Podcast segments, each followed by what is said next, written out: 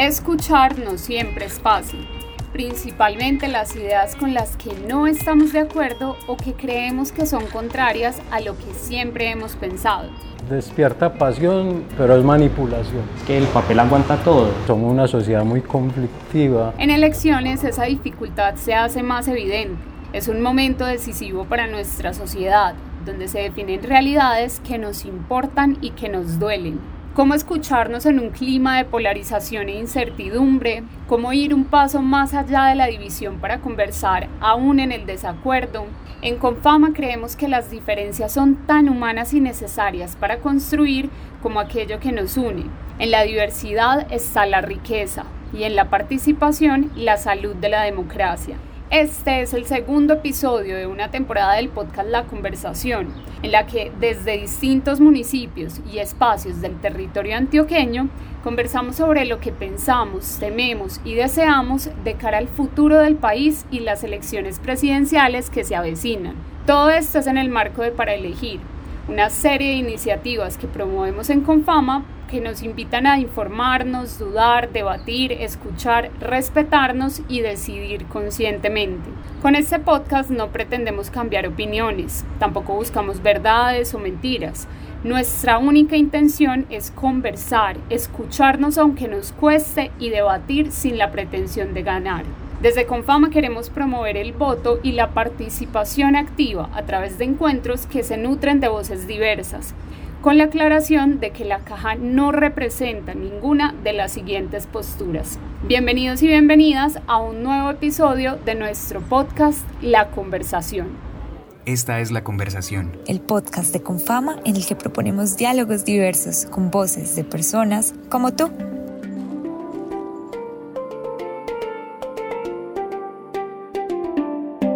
Mi nombre es Juliana Correa, soy periodista de Confama. Hoy junto a Sara Ruiz, periodista, y junto a Carolina Delgado, productora audiovisual, vinimos a grabar este nuevo episodio del podcast La conversación en el claustro Confama, un territorio con un espíritu educativo donde las artes, las manualidades, las letras se viven y se disfrutan. Quisiera darle la bienvenida a este espacio a nuestros invitados de hoy, a Leonardo Romero y a Vivian Castañeda, quienes habitan el claustro propósitos tan diversos como sus posiciones políticas.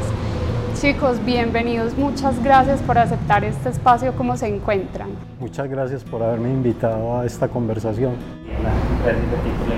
Bueno, Leonardo, Vivian, yo sé que ustedes no se conocen y como para que entremos un poquito más en confianza, me gustaría proponerles que cada uno se presente con el otro y se cuente cosas de su vida, que se dedican, que les gusta hacer en su tiempo libre, se presenten pues como entre ustedes. Yo soy, mi profesión es eh, técnico electrónico en el área de línea marrón, o sea, mantenimiento y reparación de lo que es televisores LCD, LED, plasma, microondas. Pero lo que más me apasiona es la historia, pero desde un tipo revisionista. Desde muy joven he sido un investigador de los temas arcanos o ocultos. Ese es pues como mi, mi, hobby, mi trabajo. Soy artesano, soy tejedor, esa es como la manera en que me defino, la forma en que habito el claustro, es mi, como mi, mi trabajo, ¿cierto? Tejer. Tengo formación como historiador, estudié historia en la Universidad de Antioquia y me encanta mucho, además de las manualidades, leer. Leer pues temas eh, de historia, literatura, eh, básicamente eso. Eh, bueno, el motivo de este espacio es generar conversaciones entre ustedes. Veo que ustedes habitan el claustro de formas tan diversas como sus posiciones políticas que son muy diferentes, entonces la idea es conversar alrededor de eso, pero eh, les proponemos una serie de acuerdos previos. El primero es que vamos a escuchar lo que el otro tiene para decir, dejando que terminen sus ideas. El segundo punto es que veremos en la diferencia la posibilidad de construir y finalmente nos permitiremos viajar a través de la voz del otro, sin juicios ni sesgos. ¿Están de acuerdo? Ok. Listo, perfecto. El primer espacio que queremos lograr es romper el hielo entre ustedes y les traemos pues como una actividad. Tenemos una ruleta con algunos sonidos, algunos comunes, otros no tan comunes, pero queremos proponerles que nos digan qué viene a sus, a sus mentes como con estos sonidos, que despiertan, si despiertan sentimientos, recuerdos, lo que nos quieran contar alrededor de ellos. Listo. Entonces vamos con el primero. Colombia! ¡Gol de Colombia! ¡Gol de Colombia! ¡Gol de! Para ustedes ese sonido despierta algo, algún recuerdo. Para mí es eh, despierta pasión, pero es manipulación, porque el deporte en especial en Colombia es un medio de control poblacional para distraer a las personas de lo que realmente importa, de lo que realmente se debe hacer con su tiempo, lo que realmente se debe estudiar, investigar, porque pues somos una sociedad muy conflictiva, tenemos muchos problemas y considero que deberíamos enfocar todos nuestros esfuerzos, todas nuestras energías a resolver sabiamente y de manera comprensible, a través de la comprensión creadora, todos los problemas que tenemos en Colombia. Listo. ¿Y para ti, Leonardo? Para mí ese sonido es como de alegría, pues como representa alegría y lo recuerdo como alegría y también representa para mí unidad, porque en las épocas como cuando juega la selección, en particular en, los mundiales, es de pocas veces que recuerdo ver como tanta gente y tan distinta unida hacia en torno a un mismo evento y como llevándose como energía positiva y como jalando hacia un mismo lado y pensando en, en qué bueno sería así o en si sumamos para, como dejando de lado otras cosas que quizá el otro día o a la otra semana los pusieran como en diferencia, ¿cierto? Pero en ese momento, como cuando había un partido de la selección Colombia y en particular pues como que anotaba o anota, hay como una sensación como, como de, de, unidad. No sé si sea como total o quizá muy efímera. Puede que eh, tal vez eso último, como efímera, pero eso me recuerda alegría y unidad. Listo, escuchemos otro sonido.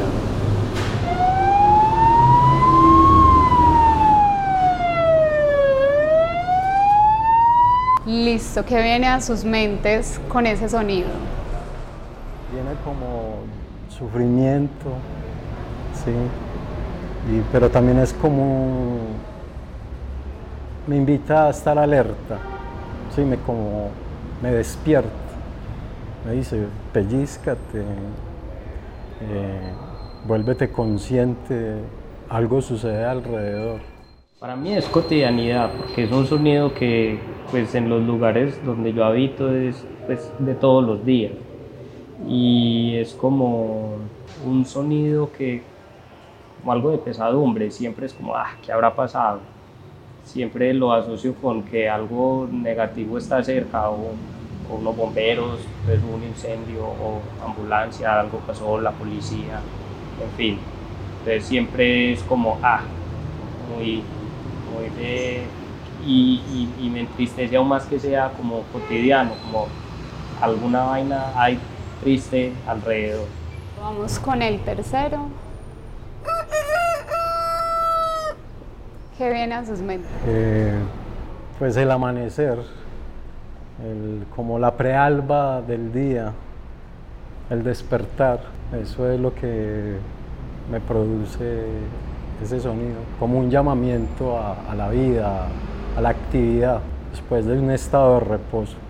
A mí me evoca la ruralidad y me gusta mucho, es poco, pero cuando escucho ese sonido en la ciudad me, me siento bien porque, porque habla como del carácter aún hay veces rural que, que tenemos, aunque vivamos pues como en esta urbe, como esa reminiscencia o esa añoranza o la tendencia que hay como que así estemos en la ciudad y en este ritmo frenético, eh, que hay cosas como de cercanía con, como con tiempos más, más tranquilos, más sencillos y, y más orgánicos como los del campo, lo, la ruralidad, que es lo que me evoca. Sí, escuchemos otro. Bueno, aquí contamos lo que nos están contando que pueda servir para estar atentos y no comer cuento, tal cual. Listo, que viene a ustedes ese sonido. Tal cual, reflexión, análisis. Eso es lo que me comunica ese personaje. Una conversación tranquila, una preocupación genuina.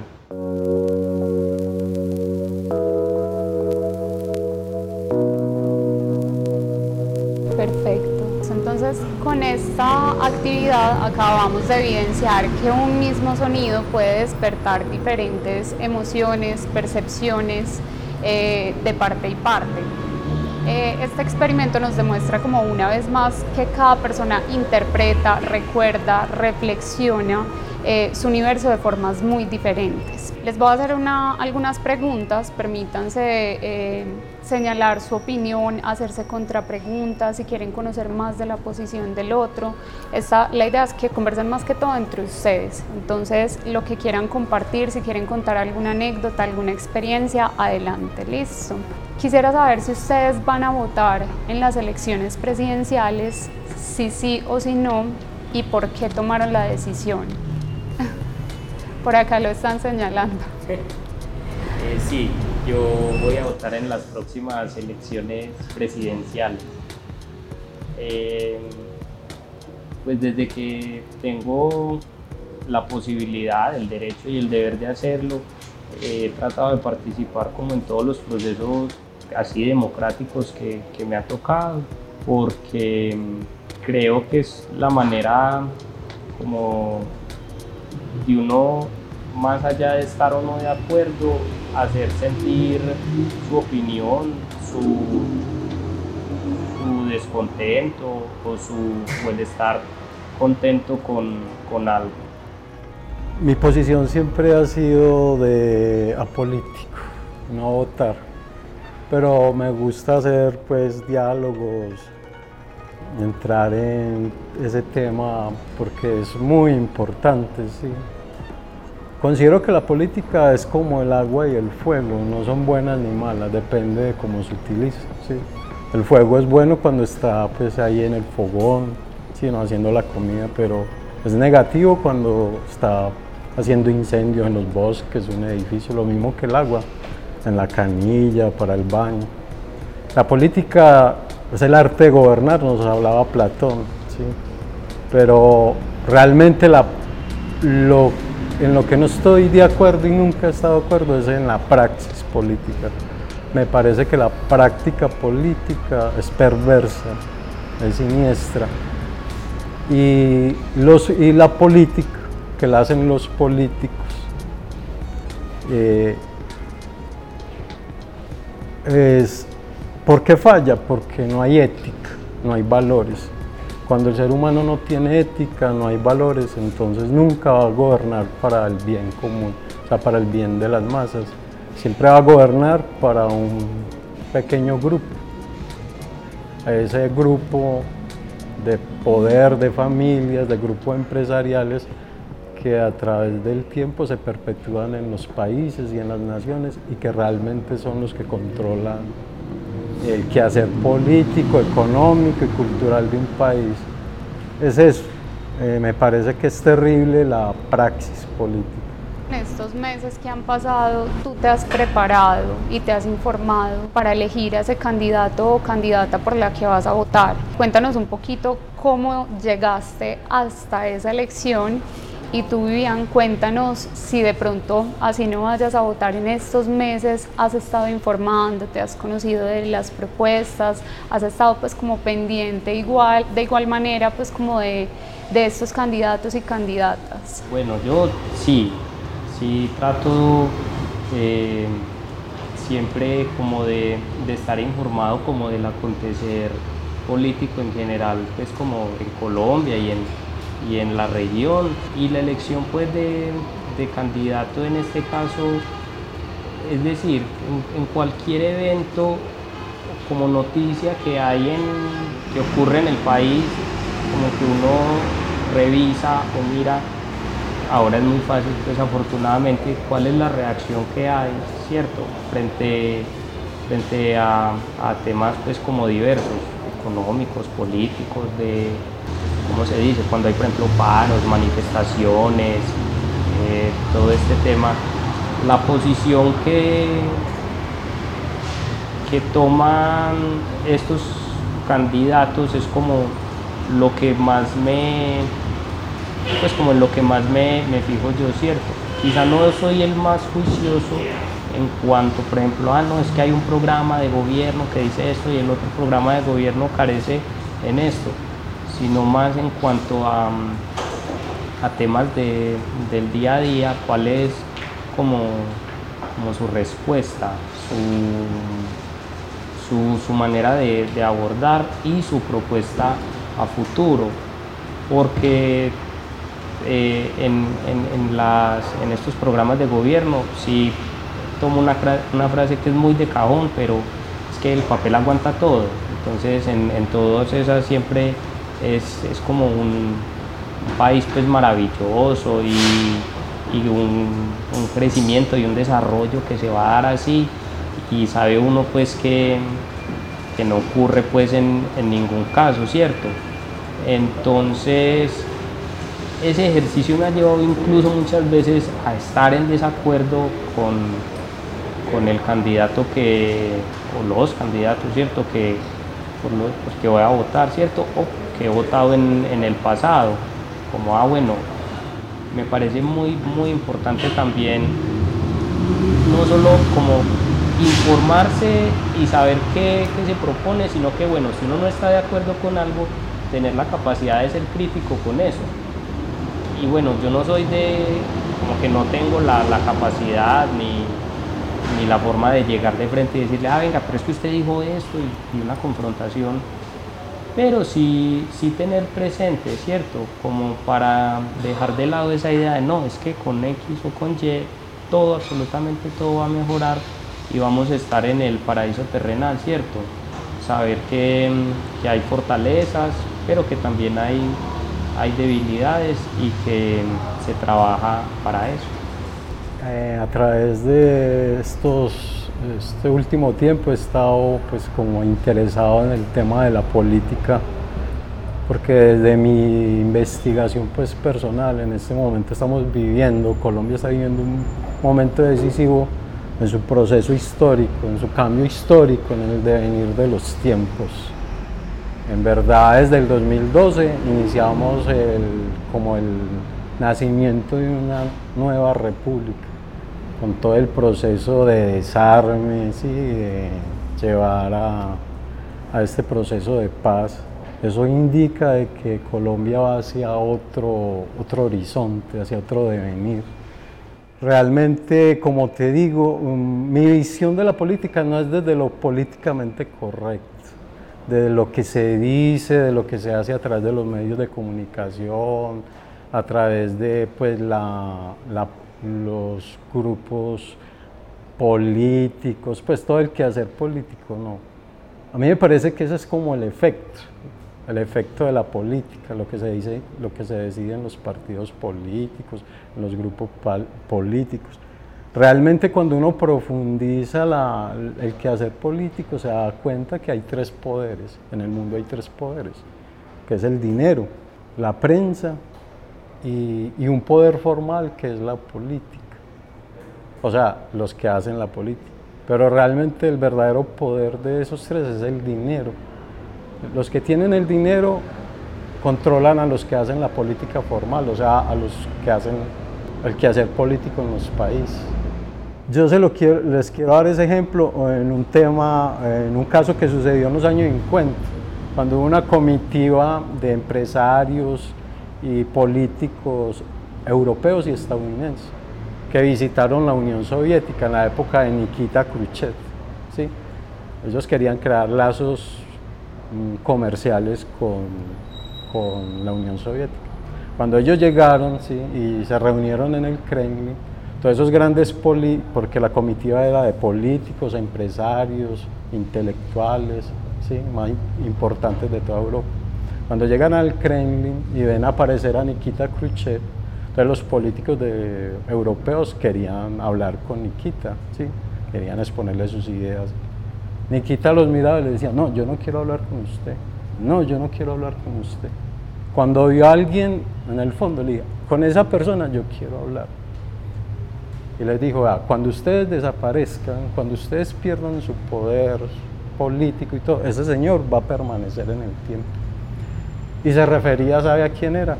A Eugenio Agnelli, el dueño de Fiat Motors. Y precisamente al, cabo de los años todos esos políticos europeos desaparecieron, pero el señor Eugenio Agnelli seguía siendo muy señor del poder económico y político en el mundo hasta que murió. E incluso a Nikita Khrushchev le pasó lo mismo, desapareció de la escena internacional. Entonces realmente el poder, cuando se mira, el verdadero poder es el dinero, usado e invertirlo en grandes grupos, en grandes, perdón, en grandes centros de conocimiento, lo que llaman think tanks o bancos de cerebro. O sea, con el dinero hacer conocimiento y ese conocimiento que desarrollan esos grupos de investigación, usarlos para perpetuarse en el poder. Porque realmente cuando usted llega al poder, cuando usted quiere mucho dinero, lo que usted quiere es perpetuarse y perpetuar a sus familias. No perder. Entonces, esa siempre ha sido mi visión, desde una visión desde la historia, pero revisionista, ver realmente que, cuál es el fondo, el trasfondo de las cosas, no ver las apariencias. Desde ese punto de vista, por eso te digo de que eh, me he inquietado qué es lo que le va a pasar a Colombia, hacia dónde va Colombia. Más o menos es lo que les quería decir. Yo creo que a todos nos inquieta qué va a pasar después de las elecciones presidenciales, gane quien gane, y quisiera que de pronto ustedes nos dijeran qué es para ustedes un voto consciente, un voto informado y qué recomendaciones le darían a las personas que van a salir a las urnas, que van a salir a votar. Pues ahora se ve mucho, no solo en esta elección, sino como el voto en contra de. Entonces yo no tengo como un candidato, sino una que no llegue tal. Eso a mí me parece como como que entonces la misma gente convirtió como la democracia en una trampa. Entonces yo inicialmente invitaría a que dejáramos eso de lado, ¿cierto? O que no voto por tal, sino por cual, porque entonces a ah, ese va a ganar. Es que no, no, digamos que tampoco la democracia es como pues no, no verla, esa es mi invitación, ¿cierto? No verla como una competencia, como, ah, es que yo gané o estoy con los que gané o eso. Pienso que esa es parte de las cosas por las que muchas cosas no, funcionan. Se, mira la, la, política en un tema electoral de, ganadores y perdedores y así se gobierna.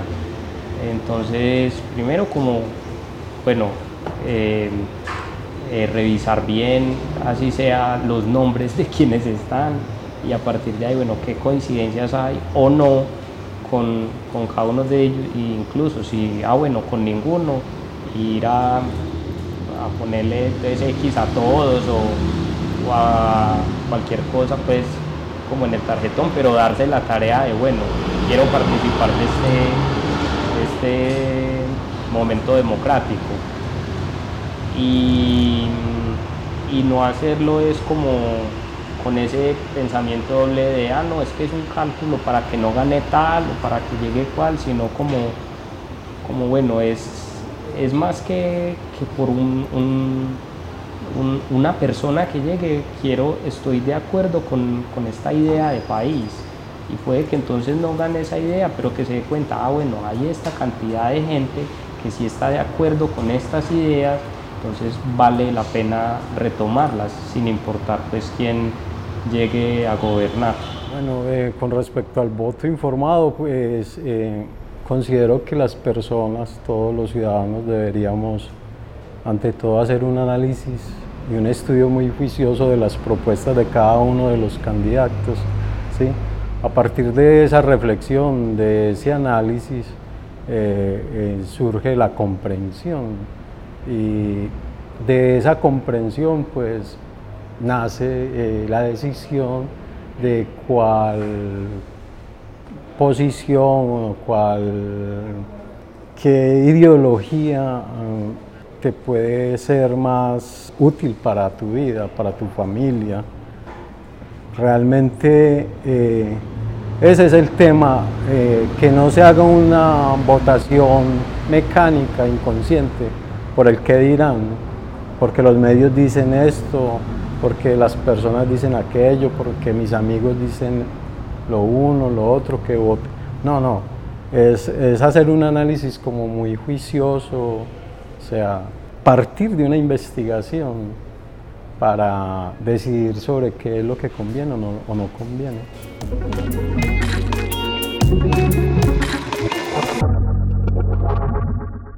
Ahorita que mencionaban lo de votar por ideas que de pronto pues construyan como un país mejor, que se acerquen más como esas ideologías o de pronto esas causas como más cercanas a uno, me surge la inquietud de para ustedes qué cualidades cree que, creen que debe tener esa persona que ascienda al poder, ese presidente o esa presidenta, qué cualidades debe tener una persona que nos va a gobernar. Una que brilla por su ausencia, pero para mí es, es fundamental, es autocrítica y tolerancia a la crítica. Siento que hace rato se está en una dialéctica como de de personas perfectas, ¿cierto? Entonces, y de como un culto a la personalidad, llevando como a, a, un montón de líderes, no solo en Colombia, sino a nivel pues, mundial, megalómanos, de todo lo que yo digo es bueno porque sí. Entonces yo pues em, quisiera pues y valoraría mucho como que las personas que se dedican a ese ejercicio de, la política fueran como más abiertos a la crítica, tanto interna como, como externa. Bueno, para mí el factor fundamental y la cualidad esencial de, que debería tener la política y los políticos sería la ética. Porque si no se tiene ética, nunca se va a gobernar para el bien común y para el bien de la mayoría. Me sumo a, esa cualidad también me parece fundamental como en la política como en todo, que haya un, un ejercicio ético. Porque mira, estamos rodeados de tecnócratas, de políticos educados en Harvard, en Yale, en el MIT, pero ¿para quién gobierna? ¿Para la base de la población, para la inmensa base o para ciertos grupos de poder económico. Más bien gobernaría una persona ética sin conocimientos de economía y de otros quehaceres, porque con el dinero se puede, realmente los que gobiernan son, un, en, un, en, un, país no es el presidente, sino los asesores presidenciales, los que asesoran en el tema económico, financiero, esos son los que hacen los proyectos de reforma económica y tributaria los que son expertos en educación, en todas las reformas en la educación. El presidente simplemente se rodea de, elementos idóneos y, de las propuestas que se hacen, él firma. Él es un gerenciador. Pero una persona ética lo podría hacer mejor, se rodearía de esas mismas personas, pero en vez de gobernar para los pocos, gobernaría para la base. Pues considero que así debería ser el quehacer político que hablamos de cualidades a la hora de elegir pues como un candidato, una candidata, también hay unas causas detrás, hay unos temas que deben tener dentro de sus agendas que quisiera saber para ustedes cuáles son esos, esas ideas eh, vitales que deben tener dentro de sus agendas, si hay una causa que los motive, que les parezca que sea esencial dentro de un plan de gobierno. Eh pues hay varias, ¿cierto? En mi caso hay una y es que desde que yo tengo la posibilidad de votar, hay como siempre una misma tendencia en estas elecciones pues de, de presidente y también las, las de Congreso, como repetirse el mismo grupo y repetirse y repetirse y repetirse en un juego pues que ya lleva disfrazado de democracia hace rato, pues que yo digo, eh, imposible, desde que yo, pues desde antes de yo poder ejercer como ese derecho, estoy escuchando los mismos nombres, las mismas propuestas y los mismos problemas. Siento que, mm, el poder cambiar ese panorama para mí es muy, muy, muy importante. Ese es uno, sentir como, como que se mueve de esos 20 años de una misma, pues como de una misma idea. Otro es, por ejemplo, el reconocimiento y, y los derechos de, de, la mujer y de las minorías.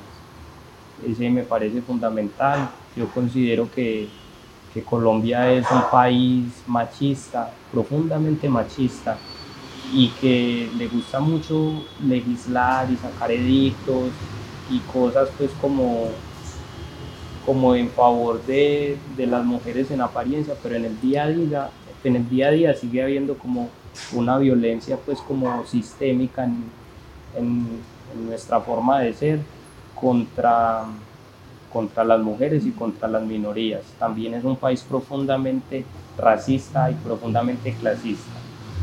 Entonces alguien que, que, nos invite y que nos lleve como, como, a cambiar esos, esos paradigmas, aunque soy también un convencido que eso pues como es un ejercicio pues muy, muy personal, pero que es un tema de Estado, ¿cierto? Es un tema de Estado llevar como, como eso a conversación es indispensable. También el tema del medio ambiente, que se preocupe de verdad por el medio ambiente y no solo como, ay, es que el páramo de no sé dónde, no, el medio ambiente en las ciudades, por ejemplo, eh, que deje de preocuparle, por ejemplo, no sé, ay, no es que se afecta la industria automotriz, si no se venden más carros o el petróleo le va a pasar esto y seguimos siendo las ciudades pues como una nube de smog y de basura. Entonces que se ocupe como por el tema, por ejemplo, de, del medio ambiente también es para mí eh, fundamental esos tres son como los que más me mueven en este mundo. Hay uno muy importante, yo considero que hay uno muy importante que se ha tocado, pero no con claridad, y es el, la parte económica y financiera, el control del Banco de la República que el Banco de la República es un, tema esencial para poder manejar la economía de un país. El que tenga el control de los bancos centrales, que son los que emiten el dinero y le, dan, le ponen el interés, son los que pueden manejar la economía de un país. Otro tema muy importante es la parte, obvio, de la reactivación económica del país. Eso hay cosas que me gustan, otras que deben ser analizadas. Por ejemplo, el tema de los recursos naturales, el cambio climático, también la descarbonización de la economía, también es interesante, pero eso es un tema muy delicado. Nosotros necesitamos soberanía alimentaria, soberanía energética, entonces hay que hacer la transición muy lenta, manera que no va a afectar a la población. Es necesario hacerlo. Eh, me gusta ver que en esta conversación tenemos dos posiciones muy distantes, pero también hay puntos que se encuentran. Yo quisiera que nos cuenten cómo se sintieron, si están de acuerdo en que es bueno conversar con personas con posturas diferentes a, la, a las nuestras y si están abiertos a seguir haciendo eh, y generando estos espacios de conversación. Importante la conversación, no solo en el tema pues como político, sino en todo ámbito de la vida. Y eh, no es fácil, ¿cierto? No es como algo que le traiga siempre a uno eh, como, como, ah, sí, estamos de acuerdo, como vos decís, sino que esa misma dificultad de, de que está la, la, otra persona con sus ideas, aunque sean pues como, como diferentes a las mías, el, el valor está es en en eso, ¿cierto? En ponerlas como, como en un mismo lugar para, para que todas sumen, ¿cierto? Para que todas eh, aporten. Insisto, no, no es algo fácil, es, es complejo, pero pues en, lo personal yo sí me sumo como, como a, seguir como en esta conversación. Sí, claro, el, compartir y, y el expresar con las personas y conocer sus criterios, sus conocimientos, sus posiciones políticas, intelectuales, espirituales, es maravilloso, es fundamental, obvio, es que eh, todos somos iguales y todos tenemos el derecho a, expresarnos, a dar nuestras ideas. Y ojalá podamos ir más allá, ¿sí? el poder unirnos hacia objetivos fundamentales que son demasiado importantes para el bienestar de todos nosotros. Y ese es el problema de las de que estamos sufriendo los seres humanos ahora, que estamos siendo divididos, separados. Nos dividen que yo soy rojo, que yo soy azul, que soy verde, soy amarillo. En todos los sectores de la vida, de la economía, de la cultura, nos aplican esa frase famosa de Maquiavelo, divide y reinarás. ¿Sí? Considero que podemos reflexionar sobre temas y deberíamos reflexionar muy juiciosamente sobre los temas más importantes que nos aquejan. Y creo que a través de la llamarada de la comprensión creadora y de la inteligencia podríamos llegar a solucionar muchos, muchos de nuestros problemas. Total.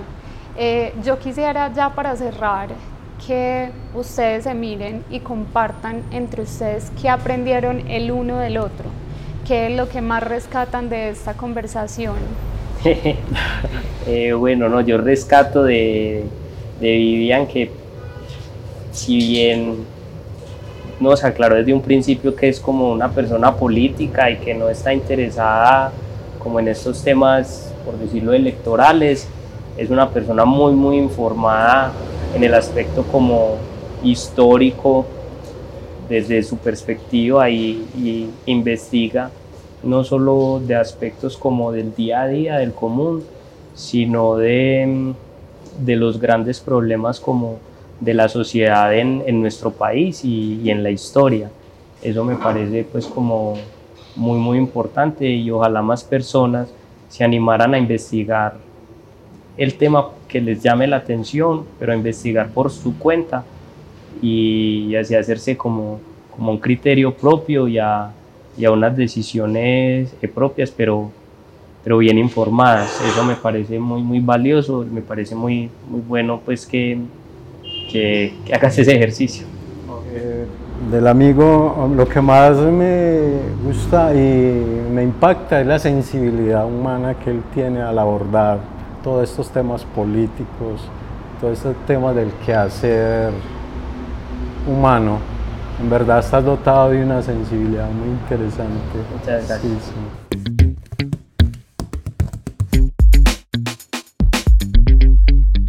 Y tú que estás escuchando esto desde casa, el transporte público o desde cualquier lugar, ¿ya tuviste alguna conversación difícil en esta coyuntura electoral?